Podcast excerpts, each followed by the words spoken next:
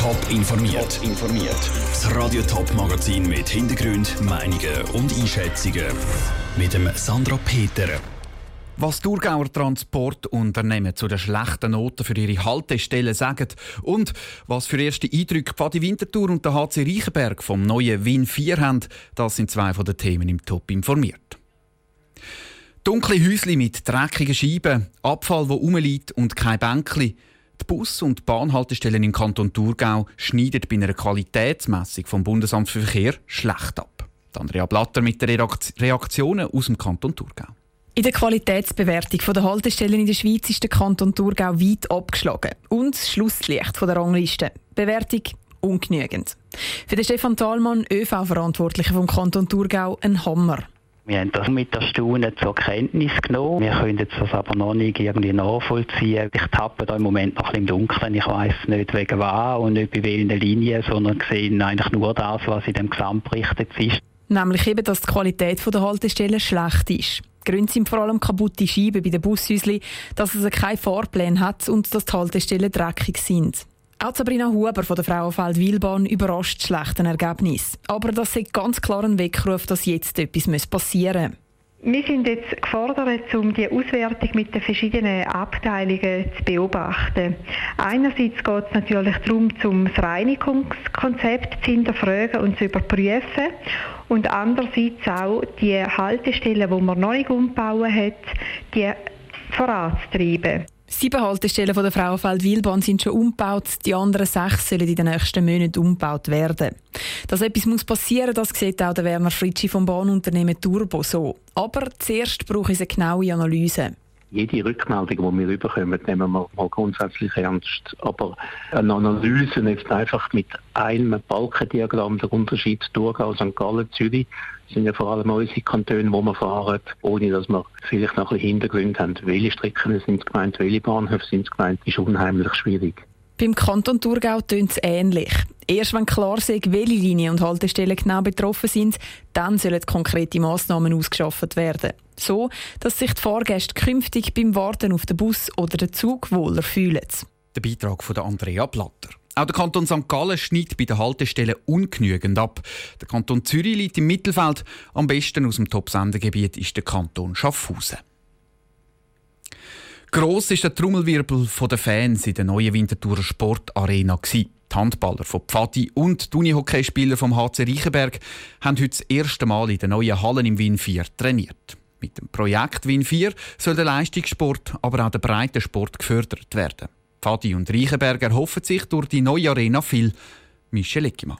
Bis zu 2000 Zuschauer haben Platz in der Arena von Wind 4, der neuen Heimstätte der Handballer von Pfadi Winterthur und der Unihockeyspieler von Reichenberg Winterthur. Der Unihockeyler Lukas Grunder ist überzeugt, dass der Heimvorteil durch die neue Arena noch grösser wird. Schon das erste Training bringt ihn ins Schwärmen. Ein riesen gutes Gefühl. Wir warten lange darauf. Wir haben das sehnlichst erwartet, jetzt endlich das erste Training auf dem Boden in der neuen Halle, die Atmosphäre ein bisschen einzuschnaufen und zu spüren, das ist mega lässig. Der Boden ist das Prunkstück der Arena. Der Pfadi-Trainer Adrian Brünker erklärt, was der Boden genau auszeichnet. Extrem gut gefedert und dämpft, hat einen Kraftabbau von über 60 Prozent und natürlich ist auch der Grip absolut perfekt da rein. Es ist wunderbar äh, ausgewogen zwischen Punktelastizität und Flächenelastizität und ja, das ist so ein bisschen das Nonplusultra, glaube ich, im Moment von der Sportbäder, die es gibt und das werden wir natürlich auch auskosten und dementsprechend mehr trainieren. Die neue Arena soll also von Anfang an zum eigenen Vorteil genutzt werden. Letztes Jahr hat Pfadi den Meistertitel noch knapp verpasst. Jetzt sind die Trainingsbedingungen viel besser. Der Präsident von Pfadi, Jörg Hoffmann, ist überzeugt, dass die neue Arena sportlich eine riesige Chance ist. Nicht nur für die Handbauer, sondern auch für die Unihockeyspieler. Die Emotionen werden grösser sein. Sport und Event wird vereint in eins. Nicht der Turnhallengeruf wird endlich abgeleitet. Also wird das dem Sport als Gesamt wahnsinnig viel bringen. Neben dem, dass natürlich auch die Gesundheit von diesen Spielern, die sehr, sehr viel trainieren, da geschont wird und durch das auch Verletzungen äh, hoffentlich vermieden werden. In den ersten beiden Trainings hat es aber erst eine kleine Kostprobe gegeben, wie es in Zukunft zur Sache könnte gehen. Von beiden Teams war nämlich nur eine Handvoll Spieler herum. Der Beitrag von Michel Eckimann. Im Rahmen der ersten Trainings ist der Name der Arena bekannt gegeben worden. Die heisst neu AXA Arena. Mehr Informationen und Bilder gibt es auf toponline.ch. Der Aquarius ist Sinnbild worden von der Flüchtlingskrise auf dem Mittelmeer. Das Schiff ist eine ganze Woche lang auf dem offenen Meer getrieben, bevor es seine geretteten Flüchtlinge in einem sicheren Hafen hat abladen Jetzt wiederholt sich die Odyssee. Das Mal ist es die Lifeline, die mit über 200 Menschen an Bord übers Mittelmeer schippert und niemand darf anlegen. Sarah Frattaroli. Letzten Donnerstag hat die Lifeline über 200 Menschen aus dem Mittelmeer gefischt. Sie kommen aus Eritrea, Gambia oder Äthiopien. In Lebensgefahr sind sie jetzt zwar nicht mehr, in Sicherheit aber auch noch nicht.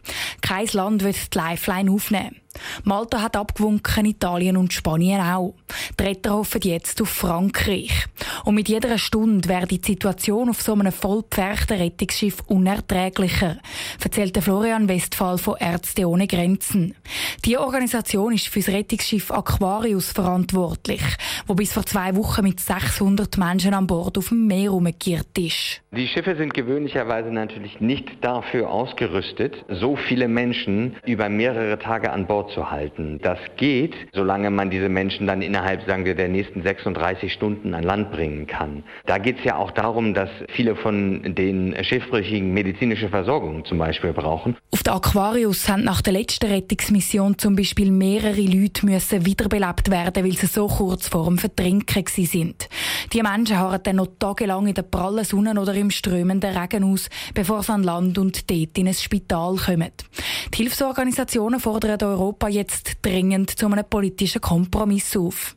Weil die ganze Verantwortung auf die Mittelmeerländer abwälzen, wo die Rettungsschiffe ankommen, das gehe auch nicht, relativierte Florian Westphal. Menschen müssen als erste humanitäre Aufgabe gerettet werden, aber danach muss es auch eine gewisse Solidarität innerhalb der Europäischen Union geben, wenn es darum geht, dass diese Menschen Möglichkeit bekommen, in einem europäischen Land Schutz zu ersuchen. Das kann nicht nur alleine die Aufgabe von Italien und Griechenland sein.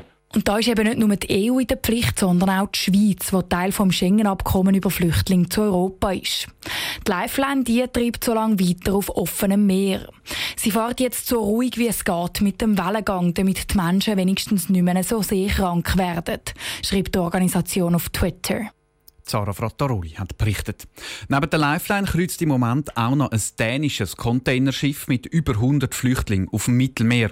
Laut dem Seerecht ist nämlich jedes Schiff verpflichtet, zum Menschen in Seenot aufzunehmen. Egal, ob es ein Rettungsschiff, eine Handelsfähre oder eine private Yacht ist. Top informiert, auch als Podcast. Mehr Informationen gibt es auf toponline.ch.